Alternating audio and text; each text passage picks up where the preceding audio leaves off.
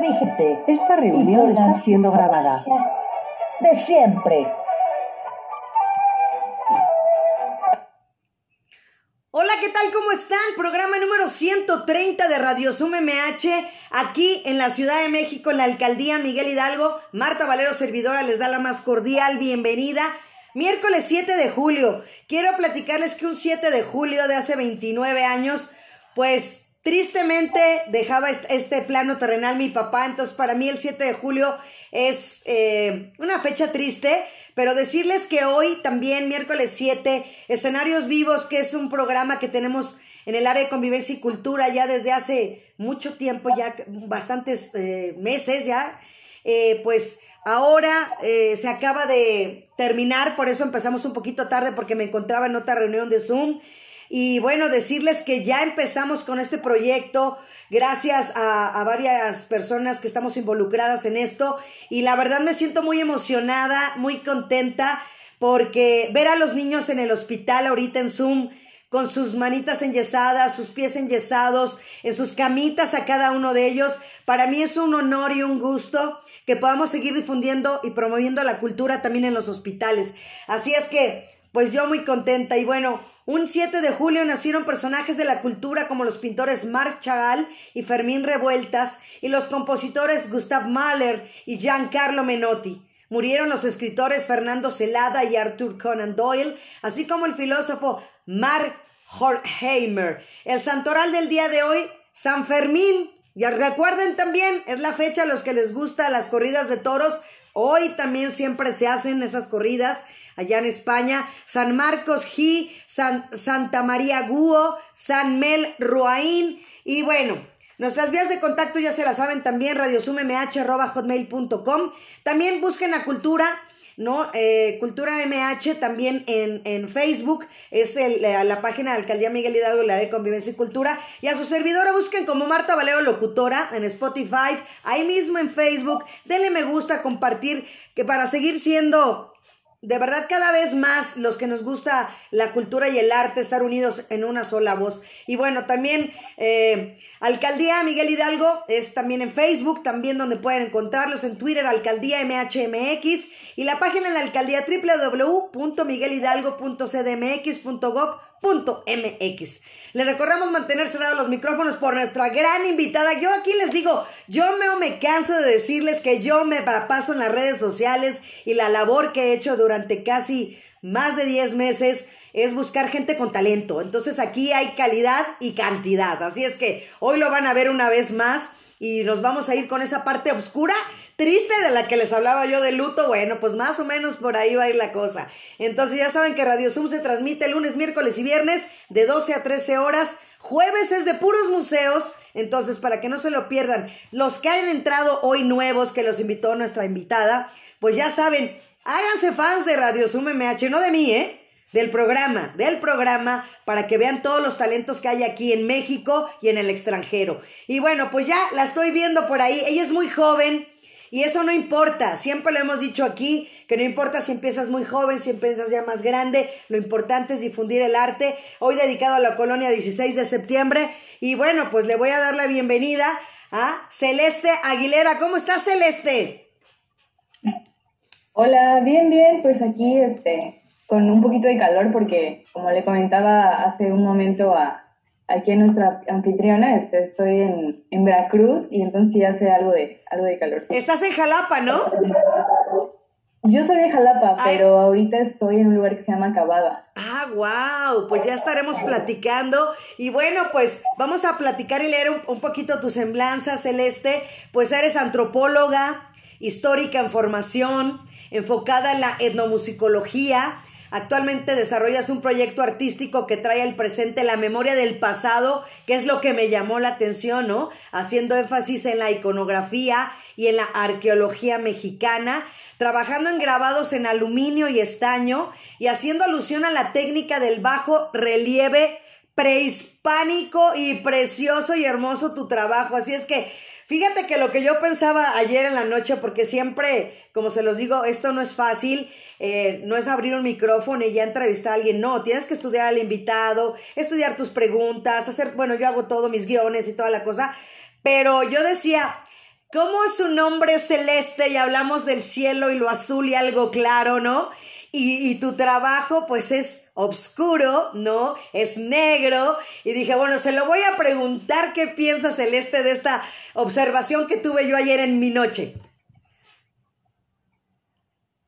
Pues fíjate que este, siempre he tenido como mucha fascinación por el blanco y negro. Siento que son colores que para empezar combinan con todo y además que pues son muy sombríos, ¿no?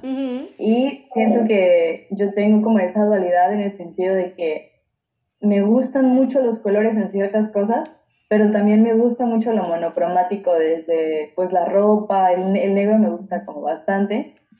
Y creo que no me, como que no me quería atrever a meter colores en ciertas piezas que en su momento, como fueron, por ejemplo, bajo relieve, no eran pintadas, ¿no? Solamente se quedaban como en barro. Obviamente en algunas sí, pues sí utilizaban ciertos pigmentos naturales. Saludos a Smartfit Pericentro. Por el blanco y, y, el plata o el blanco y negro.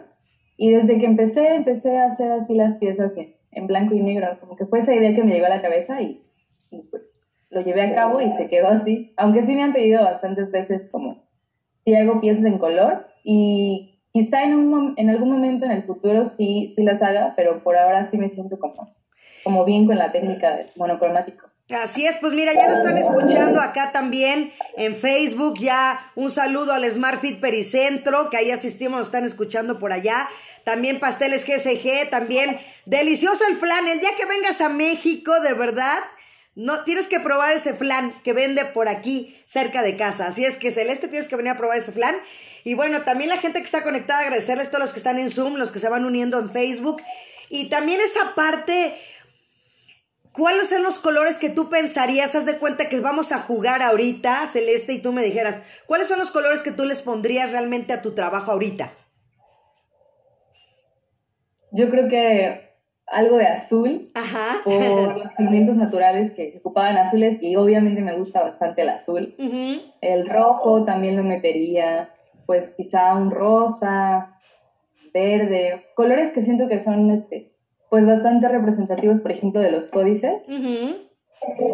Algo por ahí así ocuparía. Oye, fíjate que ahorita, como se los platicaba ahorita al inicio, que estaba yo en la reunión de Zoom, yo muy emocionada, de verdad, eh, ver a los niños pequeñitos, o sea, como son hospitales, fueron varios hospitales, gracias a Dios, pero veías pequeñitos, muy pequeñitos y ya obviamente unos más adolescentes.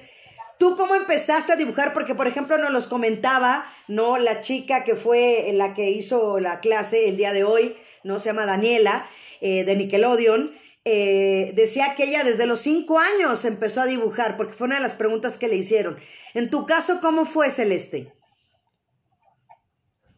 Bueno, en mi caso yo creo que sí fue muy este, familiar porque mi papá es artista plástico también. Wow. Entonces, este, pues también él lo descubrió de, una manera muy peculiar. Él tuvo un accidente automovilístico que como que lo imposibilitó temporalmente de sus piernas y empezó como a experimentar pues con lo que tenía, ¿no? Que eran las manos.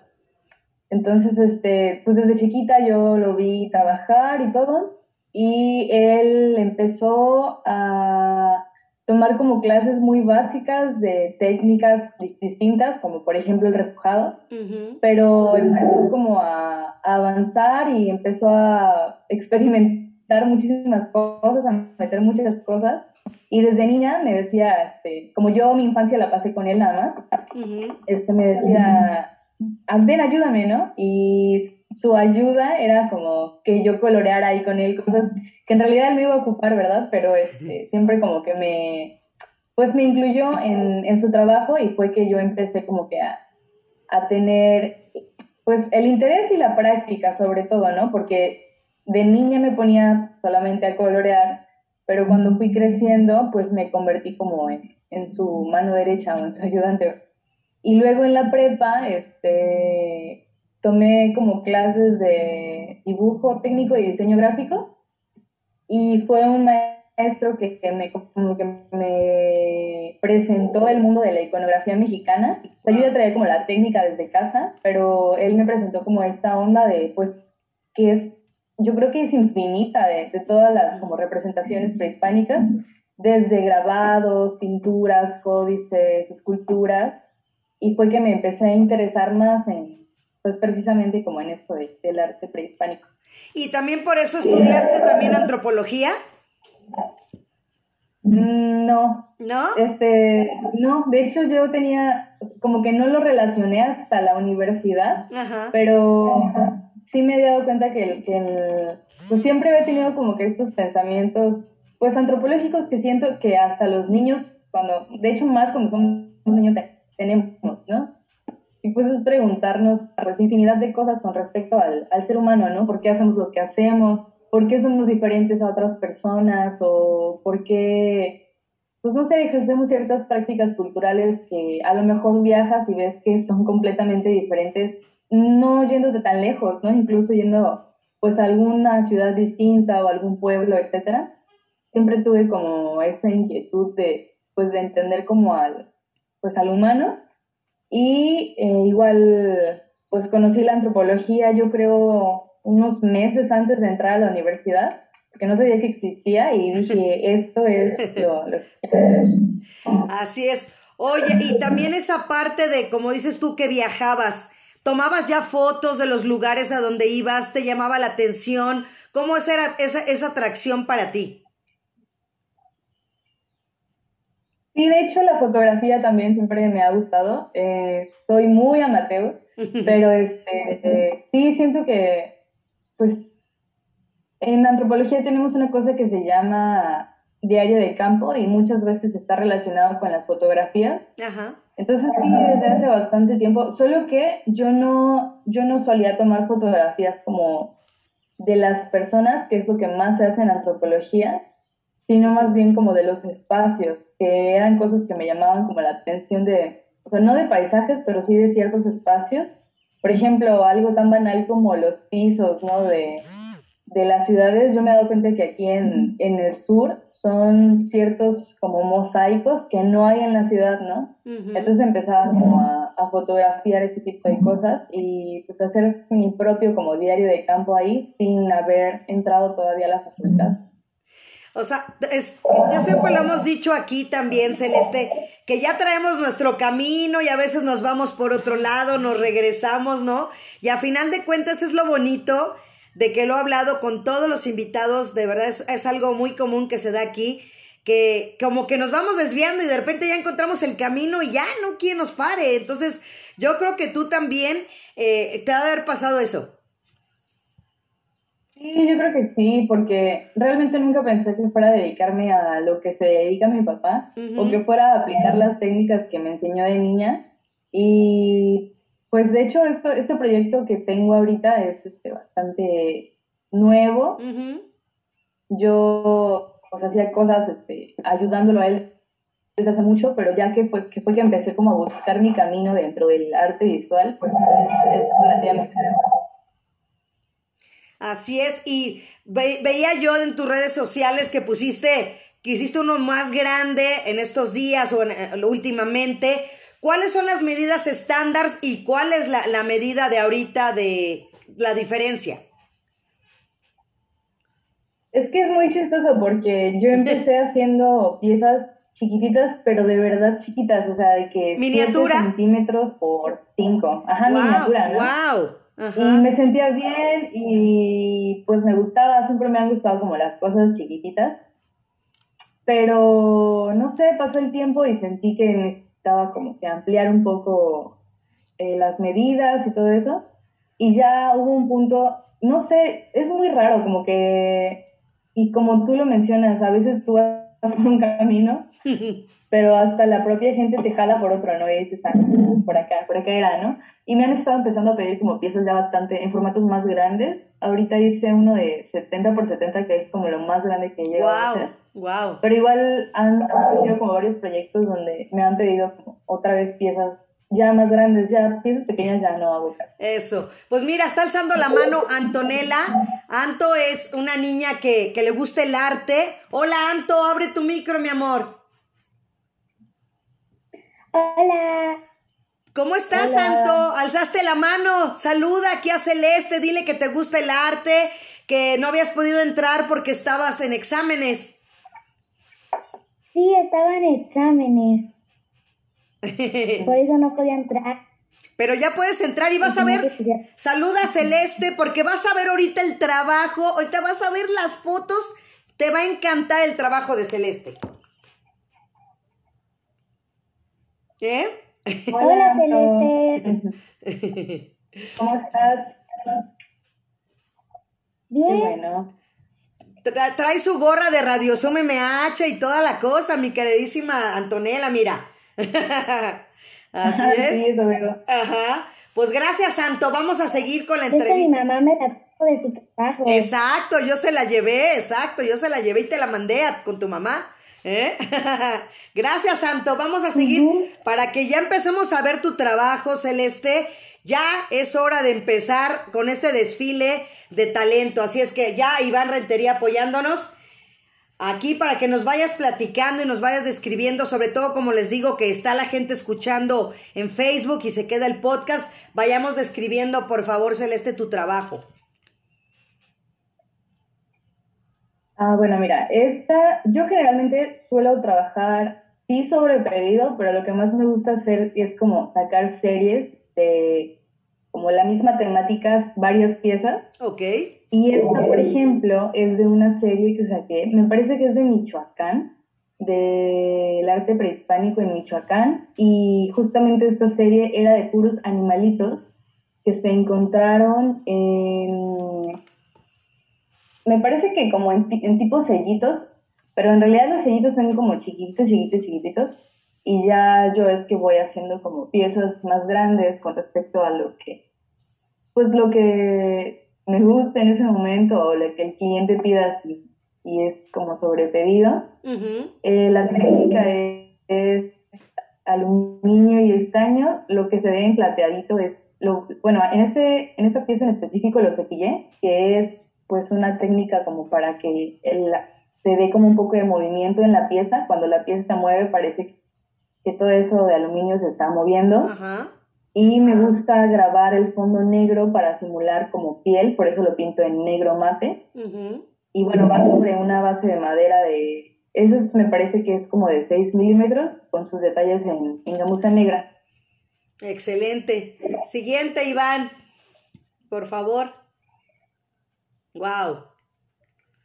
Eh, igual este de aquí es esos son formatos pues chiquitos ya con, en comparación a lo que estoy haciendo ahorita. Me parece que eran de 29 por 29 centímetros. Ajá. Y este, ambas son representaciones de aves. En la cosmología prehispánica este, había mucha relación entre el sol y las aves. Entonces a muchas aves las, representaban como de manera circular para igual como hacer alusión a la representación del sol. Exactamente. Y aquí vemos la del lado izquierdo que es plateada y ya más eh, con, lo, o sea, como con el contraste de la derecha, ¿no? Para que nos los describas. Sí, justo el, el de la izquierda, bueno, como yo lo veo a la izquierda, este, tiene más destellos plateados y de mm. hecho la pieza, su contorno es este, toda plateada y la otra es como el contrario, ¿no? Va al revés, es negra con, con algunos detalles en plata. Así es. Adelante, Iván.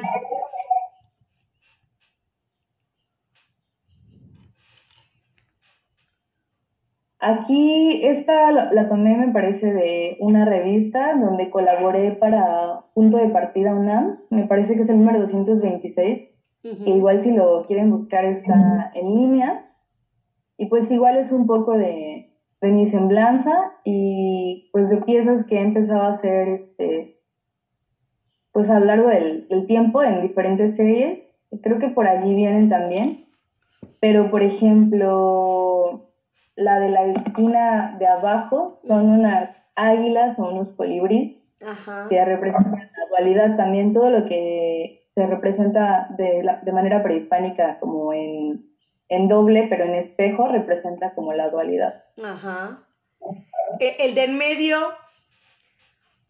Este es muy curioso porque lo, me lo mandaron a hacer y es de un cliente que creo que estaba buscando en, algo en los cimientos de su casa en Xochimilco y se encontró un sellito muy, muy, muy chiquitito. Yo creo que medía pues unos 4 centímetros por 4 centímetros. Wow. Y me dijo, oye, lo quiero llevar al, a Lina, pero sí quisiera quedarme con un recuerdo de él. Y me pidió que hiciera la, la reproducción y es este sellito que está aquí. Pero ¿qué sería? Porque de repente yo lo veo forma de una cosa y de repente otra y no quiero ni, ni, ni equivocarme. Pues también lo platicamos y lo investigamos. Ajá. Y parece ser que es un águila. Sí, ¿verdad? Es que de repente yo le veo la- la- la ága- como de un águila, o sea, como... Sí, ¿no? Yo veo así completamente un águila. Y todo lo prehispánico completamente. Sí, eso es justamente eso, como que llegamos a la conclusión de que podría ser un águila. Así es. ¿Y el de la derecha? Es una... Ah, ok. Este de aquí Ajá, sí. es una calaverita Ajá, y también me parece que es un diseño prehispánico oaxaqueño, ok. que igual en mis inicios saqué una serie de puras calaveras, porque me gustan bastante también. Ok. Adelante, Iván. Hablando del Día de Toros. Este de aquí es también una de mis piezas favoritas Sí. que salieron.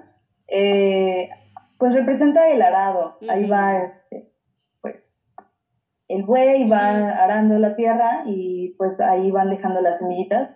Y de hecho, una de las cosas que más me gusta y disfruto de mi trabajo es cómo la gente conecta con él porque esta pieza en específico eh, se la llevó una chica de la Ciudad de México que me la compró porque dice que le recuerda mucho a sus abuelos porque ellos pues, eran una pareja de, de campesinos y se, ella tiene como muchos recuerdos de haberlos visto pues arar la tierra y sembrar. Entonces, pues se me hace bien bonito eso, ¿no? Que algo que pues que yo creo pueda conectar hasta de esa manera tan personal con alguien. Así es, y eso es lo importante que, que yo creo que cada artista es su misión, ¿no? Transmitir eso a través de su trabajo. Sí, bueno, este también es de, de una de las series favoritas. Eh, es una muchacha con, con dos niños y se ve allí el mar y los peces. Ajá. Y una de las cosas que más me gusta también en la técnica de lo que yo hago son como las caritas simples.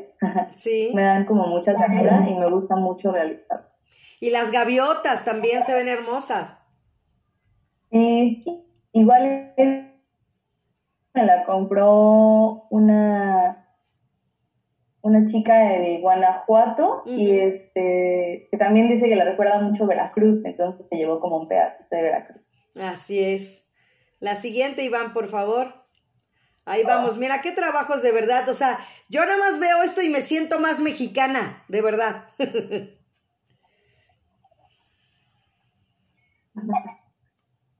Gracias. Pues esta es creo que la segunda o tercera serie que saqué. Bueno, parte de, como les comentaba, me gusta sacar como series con varias piezas que tengan como más o menos cuestiones similares. Ujú. Mm, esta, es- esta serie me parece que la llamé antropomorfos porque todo tenía figura humana, Ajá. de alguna manera, algunos más abstractos que otros, pero sí, este, igual hay, hay diferentes técnicas dentro de la misma técnica, por ejemplo, el que es todo plateado, pues lo que me gusta es cepillarlo para que se vea como el movimiento. Hay algunas que son negras con, con plateado, pero también hay otras que son blancas con negro. Y por ejemplo, los fantasmitas de, de aquí arriba, este, del, a la derecha, hasta arriba, Sí. son los que más también les han gustado de las series que ha sacado, porque parecen, muchos me dicen es que parecen aliens. Sí. No, increíbles. Y también, eh, también esta parte de, de- del... Es que, ¿sabes qué me gusta de tu trabajo, Celeste? Que das todo esa... Ese proyecto, proyectas esa manera con colores tan poquitos, o sea, que no son de luz, simplemente eh, tonos tan oscuros, pero que proyectan mucha luz sin ser luz. ¿no? Creo que, ajá, es, es un buen juego de color con el fondo blanco por eso me gusta ponérselo, para que toda como que la atención se vaya hacia, hacia, la, hacia la pieza. Así es. Adelante, Iván. Wow, qué bonito. Pues este aquí es de los últimos trabajos que hice, la verdad creo que es, si no el más detallado, de los que más llevaron detalle. Sí. Y es, de, es la reproducción de un mural que está en Tamoy, creo, en San Luis Potosí. Y pues igual a veces me gusta tomar como partes de murales prehispánicos y reproducirlos y pues ya hacerles como que bien los trazos y todo. Y esta es la representación de Quetzalcoatl. Sí, está precioso también. ¿De qué tamaño es ese, Celeste? Uy, no, no me acuerdo bien, pero me parece que debe ser de unos 35 por veintitantos. Ok. Buen tamaño, ¿no? Yo creo que es de buen tamaño también ese. No es muy grande, no es muy pequeñito, como se hablabas de la miniatura, y se aprecia tu trabajo. Una pregunta, que eh, me imagino que entre más pequeño es más difícil el trabajo y entre más amplio es más sencillo o estoy en un error? No, sí, esto es lo correcto. Mucha gente me dice, este, no, pues es que es más chiquito, ¿no? Y pues no, o sea, es mucho más pues difícil porque tiene muchísimos más detalles. Y bueno, yo igual empecé a hacer formatos no tan grandes porque mi idea, me gusta más eh, una pared llena de cuadros medianos a un solo cuadro grande, ¿no? Entonces sí me ha pasado que hay gente que ya como que va haciendo sus propias colecciones allí y pues ya de cada serie me dicen, ah, quiero este, quiero este, ¿no? Y ya luego me mandan foto de cómo va, como, cómo va quedando su pared. Y pues sí tienen varias piezas de diferentes temáticas y todas juntas allí se ven bastante bonitas. No, y qué padre, porque como dices tú, lo manejas por series, la gente te lo va pidiendo y por ejemplo así no puedes tener varias en una pared o ya es cuestión de gusto de alguien que le guste algo más grande.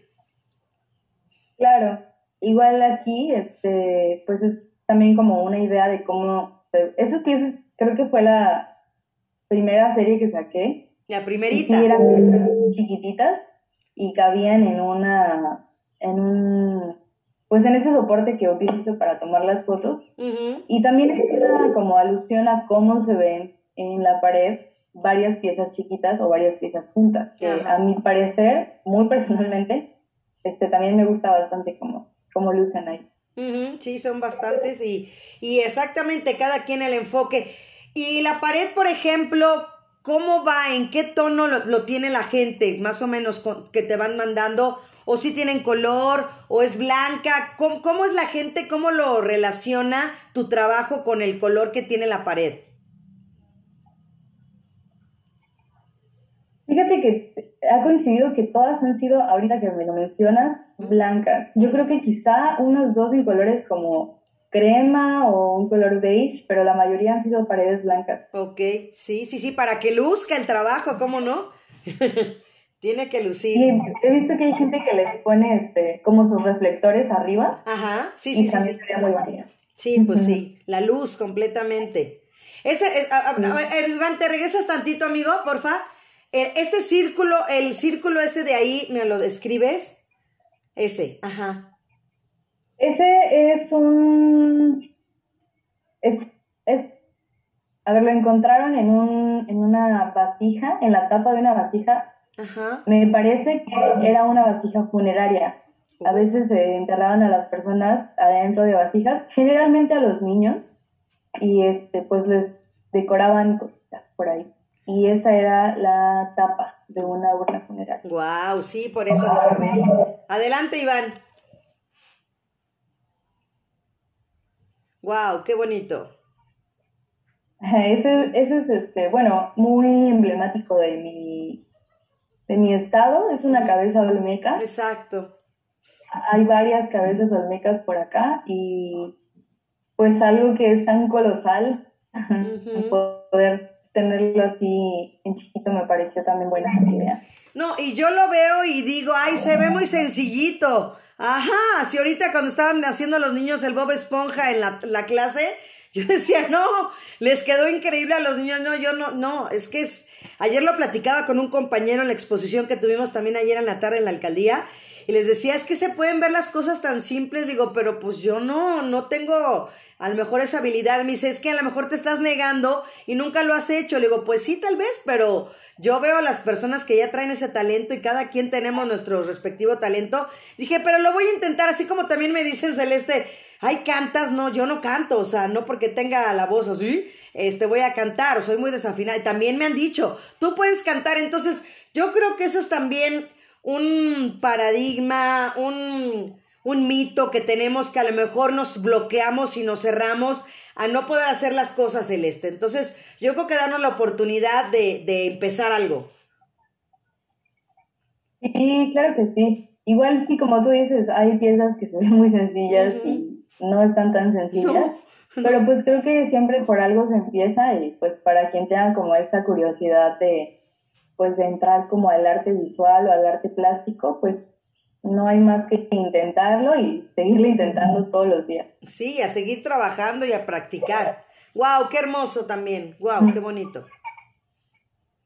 Gracias. Este era de una serie de Veracruz también, me gusta muchísimo. Eh, la iconografía que hay en mi estado. Sí.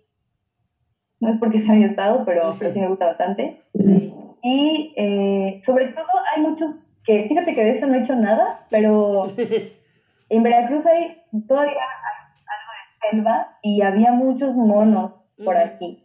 Entonces hay muchos sellos eh, o muchos cajetes que están plasmados con muchas representaciones de monos. Y entonces siempre quería hacer una serie de monos. Y este, por ejemplo, es de una serie que hice de antropomorfos junto con la cabeza olmeca. Me parece que dos, no sé, si, no sé si vengan por ahí, pero sí era de la serie antropomorfos de Veracruz. No, quedó padrísimo por la combinación, o sea, totalmente prehispánico todo, totalmente México, definitivamente, Celeste. Adelante, Iván. Gracias. Aquí volvemos a tener los círculos que nos platicabas también, ¿no? Al principio. Igual me gusta cepillar algunas partes y otras partes me gusta pulirlos. Y bueno, esa es la Coyol Shauki. Sí. Eh, también es de las piezas más grandes que, he hecho y se fue para, este se fue para Estados Unidos. También tiene muchos, muchos detalles. Sí. Y bueno, eh, platicando un poquito brevemente la historia de, de Koyol Shauki, que era algo que también me, pues me ponía siempre con este pensamiento antropológico de comparar culturas, a pensar cómo es que nosotros que pues tenemos culturalmente inculcada la religión católica, hay muchas similitudes con, con la cosmología de las deidades prehispánicas, porque por ejemplo la religión católica nos habla sobre la Madre de Dios y pues que se embaraza, bueno, que del Espíritu Santo, por decirlo de alguna manera, y que nace pues Dios, que es Salvador y todo. Y aquí ella, por ejemplo, el mito de Coyoshauki es que la ella tenía muchos hermanos, ¿no? Y su mamá es Huatlicue, que tendría que ser como directamente proporcional en la religión católica a la Virgen. Ok. Y cuando este, le dice que está embarazada, pero le, ellos le dicen, a sus hijos le dicen que de quién va a estar embarazada, ¿no?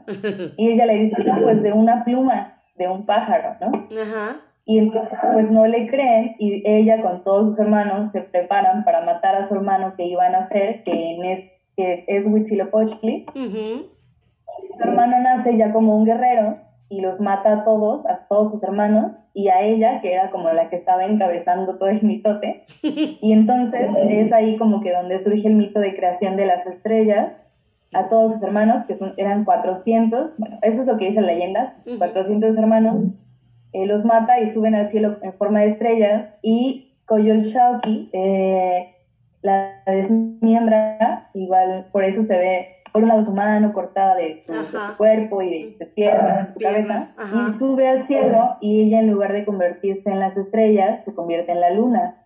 Por eso está representada así de manera circular y pues ese es la de- la- el mito de creación de la luna y las estrellas. Wow, wow, qué hermoso, qué bonito y, y aparte un trabajo que lo representas y volvemos a lo mismo, transmites eso y, y, y toda esa parte, la, la sombra negra, cómo resalta lo plateado, es, es muy elegante también. Ay, muchas gracias. Igual esta se fue para Estados Unidos y fue muy bonito también mandarla porque fue para una pareja que vive en Los Ángeles, tienen a sus dos hijitas y extrañan mucho México, ¿no? Y me dicen que allí hay una reproducción de Coyolxauhqui y que les encanta y a sus niñitas eh, las llevan a verla, creo que cada semana la llevan, o sea, las llevan a ver este, la reproducción de, Coy- de Coyolxauhqui. Y, Pues sí me dijo que para ellos era muy especial, pues poder tener algo así en su casa. Wow, no, pues está precioso. De verdad, las personas que nos vayan a estar escuchando tienen que meterse. Danos tus redes sociales de una vez, Celeste, porque ya me la están pidiendo por acá en chat privado. En Instagram me pueden buscar como búfalonegro.mx Ujú. y en Facebook también como búfalonegro.mx. Ayer te etiqueté con algo de lo negro, no sé si lo leíste. Este, ahí, No, ahí- ahí- ahí- en, en Facebook. en Facebook, ahí chécalo al rato. Este, fue una, una historia del color negro y dije, no, ni mandado a hacer, o sea, dije, mañana. Sí, sí, sí, lo voy a checar. Sí. Este aquí es la representación de un astro, pero también lo plasmaron en una tapa de una urna funeraria Ajá. y también es de los de las piezas que más detalle he realizado Ujú. y también me la han pedido mucho, solo que la verdad sí intento no hacer piezas iguales, Ajá. es decir, de que si ya la hice una vez, es raro que la vuelva a hacer. Lo que yo le digo a mis clientes es como, mira, yo prefiero que cada quien tenga como algo muy especial en su casa y les mando más diseños como parecidos, pero si de plano me dicen, ¿sabes qué? Es que me enamoré de esa pieza y la quiero, pues sí, les como que les cumplo ese deseo también. No, pero se ve el detalle, ve- de verdad, haz de cuenta que estás viendo la tapa en vivo. O sea, literal, Celeste se, se ve con todos esos eh, detalles en cada una de las áreas de, de la pieza. Ay, muchas gracias. Sí. Sí, ese es de los, de los más detallados que he realizado. Sí, demasiado detalle. Muy bien. Adelante, Iván. Y la verdad es que en las fotos se ve, Sí, pues obviamente no se pueden apreciar los relieves, claro. pero ya en vivo, este, pues sí se ve como el relieve entre lo, lo oscuro y lo, Y lo claro. pues lo plateado, lo lo que está iluminado. Este igual pertenecía a la serie de animalitos en Michoacán. Este es un coyote. Ajá.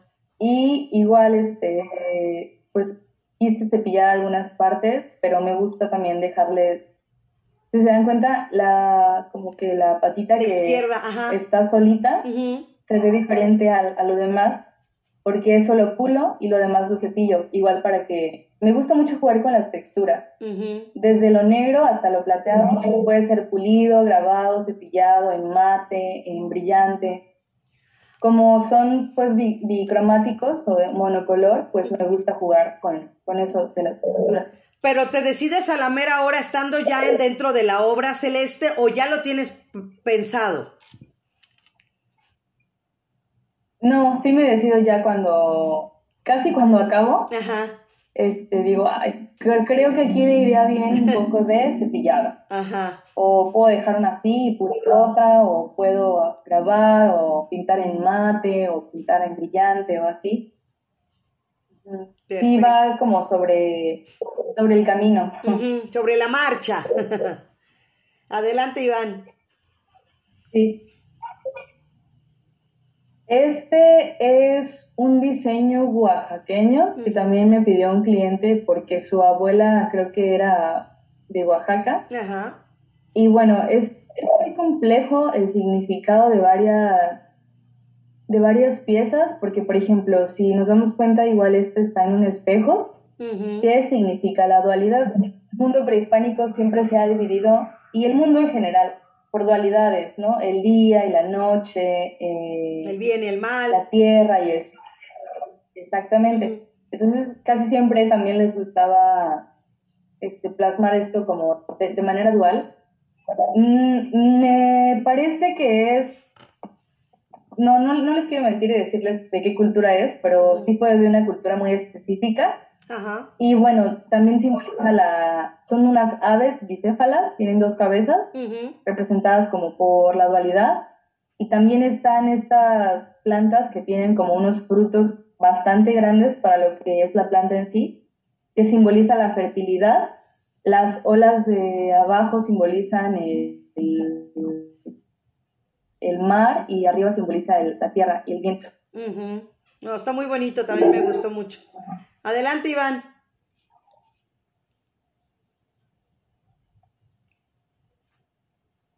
Qué bonito, también. Gracias. E- En este, este, me ayudó bastante mi papá. Ajá. porque teníamos mucho trabajo también y me dijo, ah, pues yo te ayudo, ¿no? Y creo que fue el primer, el primer trabajo donde como que él, yo siempre experimentaba con su técnica, pero ahora él experimentó con la mía también. Entonces, pues ya ahí fue un trabajo junto. Este es, eh, es Tlaloc, Ujú. pero es, no sé si han visto que en el museo hay unas ollas Tlaloc.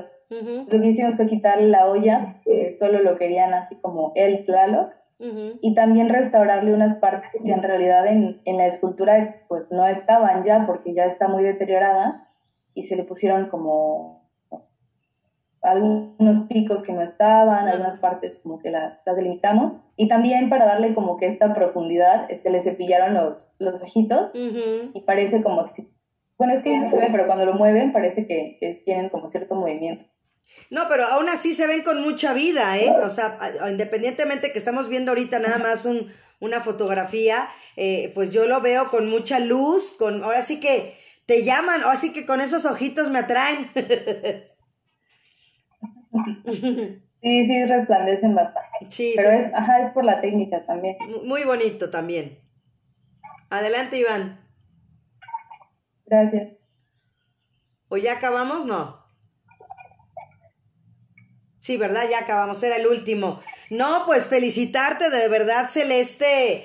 Eh, tu trabajo está muy bonito, por eso te digo, a mí me gusta escoger gente que, que haga cosas diferentes, porque gracias a Dios hay mucho talento ahora que he estado yo en esta, en esta búsqueda, en este, en este embarque de buscar talento, ¿no? Mexicano en las redes sociales y que he encontrado mucho como tú y gente joven, eso es padrísimo porque como lo dices tú, imagina ahorita, yo me imaginé, te lo, te lo digo honestamente, me imaginé con tu papá trabajando, me imaginé esa celeste pequeñita al lado de su papá viendo y ahorita me imaginé al revés, ¿no? Ya, este, a tu papá como si fuera el niño y, y que tú, Celeste, eras el papá enseñándole la técnica. No sé si haya pasado eso o eso me proyectaste.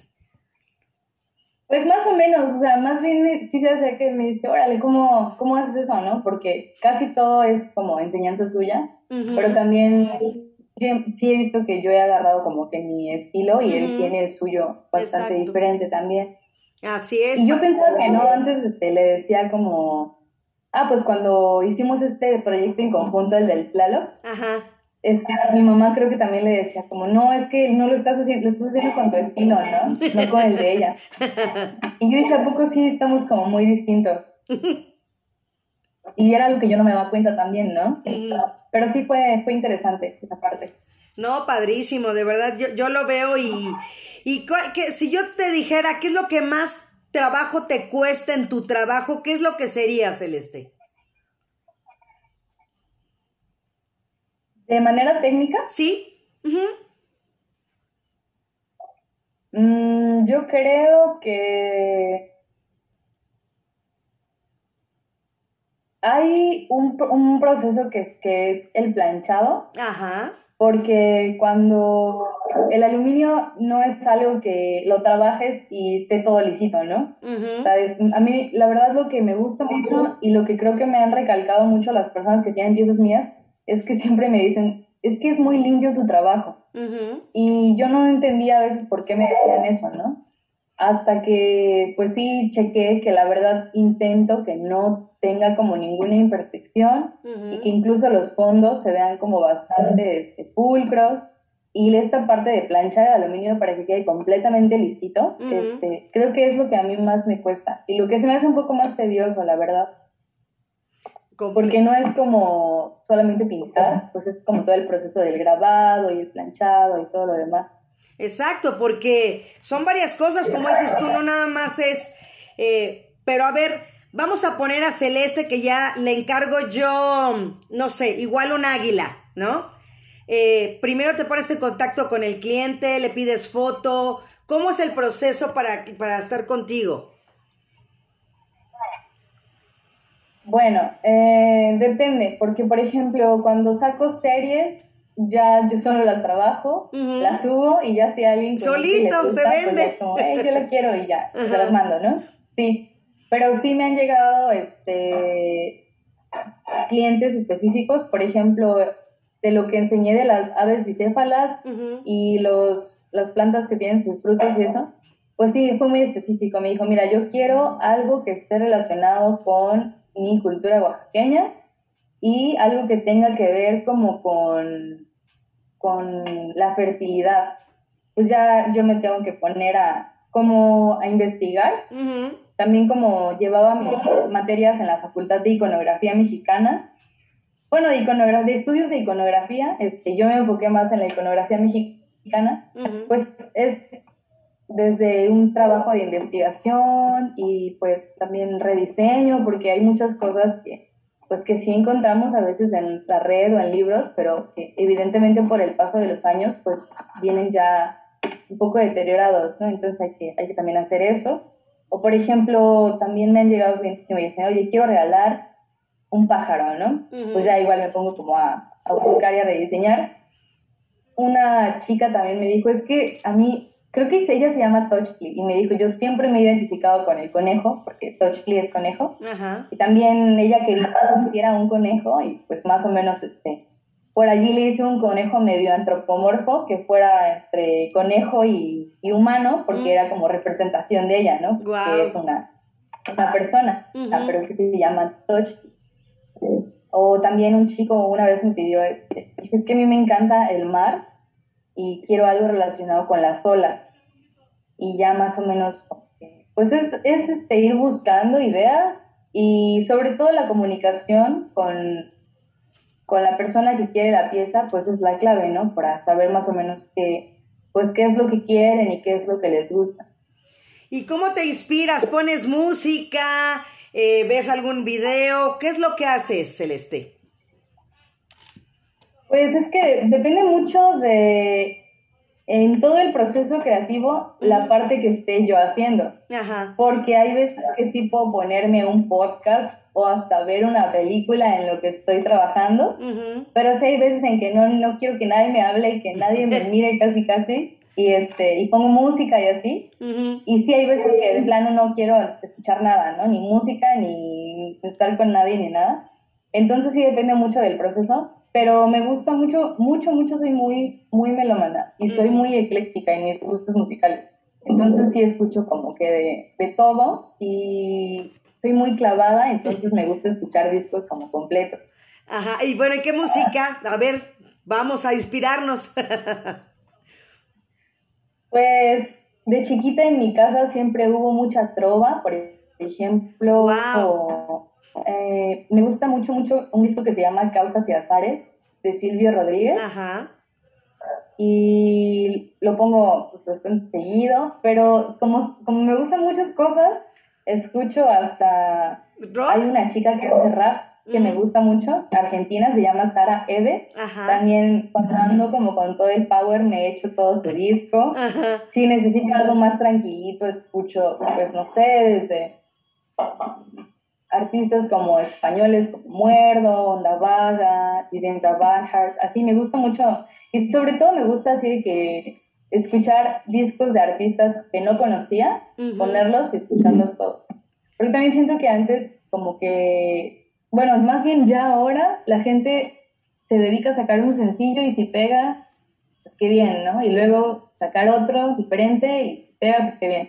pero antes o hay muchos artistas que no son tan conocidos que sacan un disco completo y me gusta mucho como que explicar eso, ¿no? La narrativa de, de todo el disco completo y que quizá tenga un poco en relación a que a mí me gusta sacar series completas, no me gusta sacar como una pieza y así. Pues ahí está, ahí está la dualidad, ¿no? Entre la música y tu trabajo y como dices tú. Y bueno, en lugar de oír una canción y hacer un cuadrito, pues me aviento mi serie y me aviento el disco completo. Sí, yo creo que algo, algo por ahí hay. Guau, qué, qué, qué padre, la verdad. Y, y podríamos decir que a lo mejor la gente eh, siempre lo oscuro, lo dark, lo manejamos, ¿no? Lo black con el rock pesado, el rock progresivo, ¿no? Entonces, en tu caso, ¿no, no, no pones música de ese tipo definitivamente? No. Fíjate, es lo que te digo, o sea, alguien diría, no, es que esta chica pinta acá, ¿no? O sea, oyendo todo ese, ese tipo de música por el color que estás utilizando, por el color oscuro, por lo negro. Sí. Sí me lo han preguntado, incluso antes, cuando yo empecé el proyecto, no, como que era más anónima mi presencia ahí. Ajá. Entonces había gente que no sabía ni quién era y muchos pensaban que era hombre. Me decían, es que por tu trabajo como que es como muy oscuro, ¿no? yo pensé que eras, que eras hombre, ¿no? O también me decían como precisamente esto, ¿no? Como que yo, a mí me gusta mucho subir canciones como con las que estoy trabajando o algo así y compartir música. Y me decían, no manches, yo nunca pensé que tú escucharas como música así, pensé que escucharas precisamente eso, ¿no? rock, Oye, ¿y por qué el nombre de búfalo negro? Digo, el negro, pues ya me imagino el, el color, pero ¿por qué el búfalo? Digo, para mí el búfalo es un animal que representa bravío, eh, seguridad, ¿no? Este, poder. En tu caso, ¿por qué le pusiste el nombre así a tu empresa, a tu talento, a tu taller?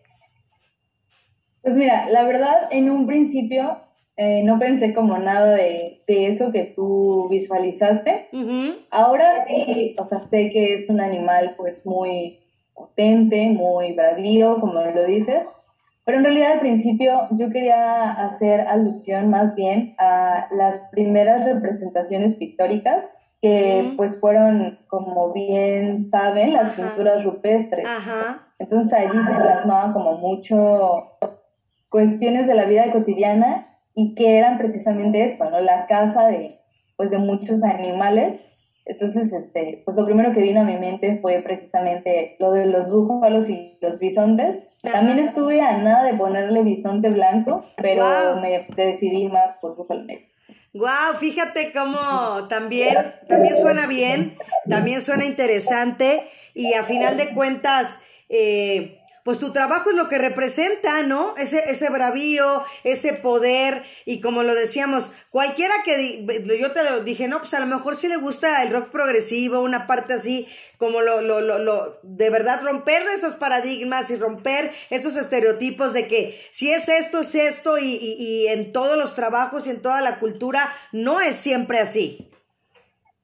Claro, sí, pues es que a veces nos encerramos también como en, un, en una idea de decir, si hago esto, me tiene que gustar esto y esto y esto y esto, pues cuando no es, no tiene por qué ser así, ¿no? Si a ti te gusta otra cosa, no pasa nada que hagas una cosa y escuches otra o veas otra, etcétera, ¿no? Lo que sí creo que hay que, que ser como muy coherentes con el discurso personal y lo que hacemos, que no tiene nada que ver con lo que escuchamos, por ejemplo, ¿no?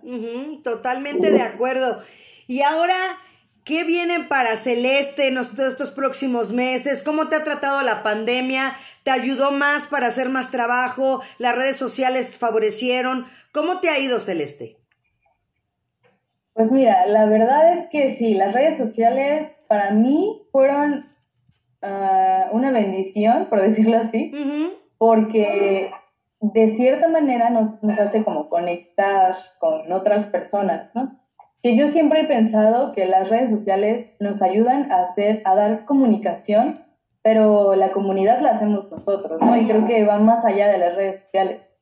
Pero sí creo que me ha ayudado mucho a, pues, a poder como difundir mi trabajo, ¿no? Si, creo que si no fuera por, por las redes sociales, pues sí sería algo más complicado, y sí, totalmente, yo no podría decir como, gracias a la pandemia, porque sé que mucha gente la está pasando y la pasó muy mal, pero sí creo que a mí en lo personal me ayudó bastante el hecho de, yo antes de la pandemia no, no me dedicaba a esto formalmente, ¿no?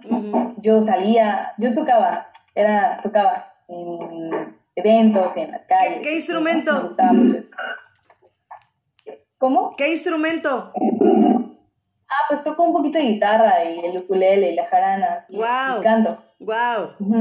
Qué padre. Entonces me, me, dedicaba más a eso y ya fue que nos encerraron la primer como cuarentena infinita porque ahora no se acaba de, este, de, de ponerme a experimentar con esto, ¿no? Y la verdad siento que si no fuera por esto, independientemente de que ahora vendo, gracias como a la vida mis piezas, este siento que ya me hubiera deschavetado, así, hubiera, me hubiera pirado, hubiera perdido la cabeza si no hubiera estado enfocada en hacer algo que me ocupara mi tiempo también. Así es, completamente, de verdad, definitivamente.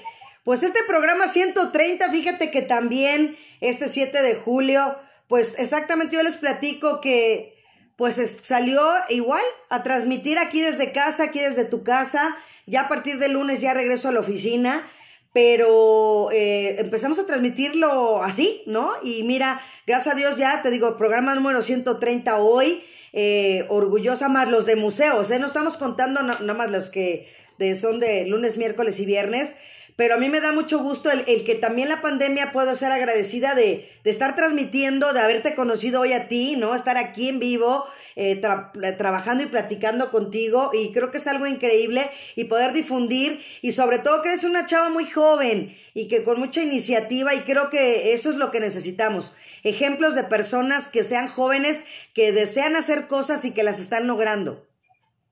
No, muchísimas gracias a ti, sobre todo pues también por abrir este espacio. Creo que habemos muchas personas que creamos, infinidad de personas que crean, que pues también es importante gestionar estos espacios para que pues también otras personas nos conozcan y sobre todo para que otras personas también tengan como el interés de pues también de crear, ¿no? Porque todos tenemos esa capacidad.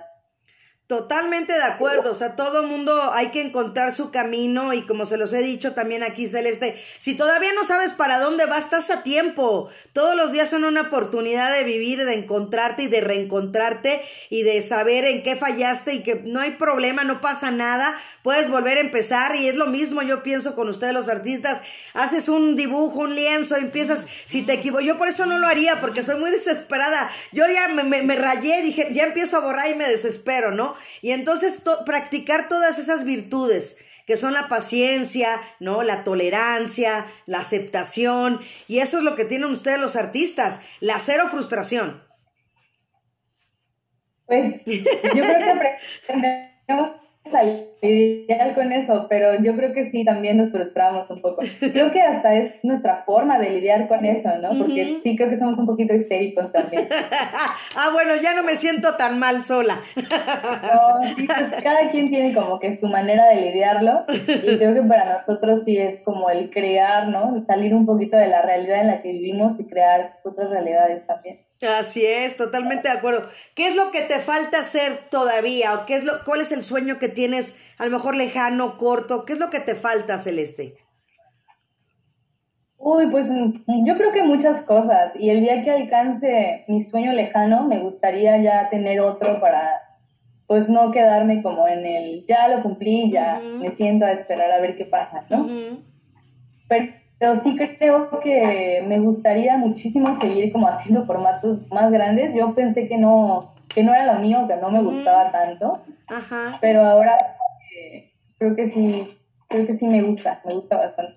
Exacto. Pues mira, de verdad aquí te agradezco tu presencia, que hayas estado aquí. De verdad me da mucho gusto difundir tu trabajo, que estés aquí. Y siempre les pregunto a los invitados, ¿Qué te llevas el día de hoy con esta entrevista y qué nos deja, Celeste? Pues mira, igual agradecerte a ti porque creo que las preguntas que me hiciste me hicieron como mirar en perspectiva y también conocer un poco más, ¿no? Desde el hecho de que me preguntaste como de qué escucho, yo no me he dado cuenta de eso, de que pues efectivamente tengo algo ahí en la cabeza con con el hecho de que todo, todo tenga una narrativa, ¿no? No sacar como una cosa por sacar, como con las canciones, y que eso como que va muy relacionado con mi trabajo. Pues te agradezco mucho que, que, me hayas como hecho cuestionarme también varias cosillas, que a veces uno las hace hasta por, pues por costumbre o no sé, ¿no? Pero no te pones como a, como a investigar sobre ti mismo. Y también, pues nada, decirles que, que siempre están a tiempo de, pues de incursionar en algo nuevo, ¿no? Que les guste.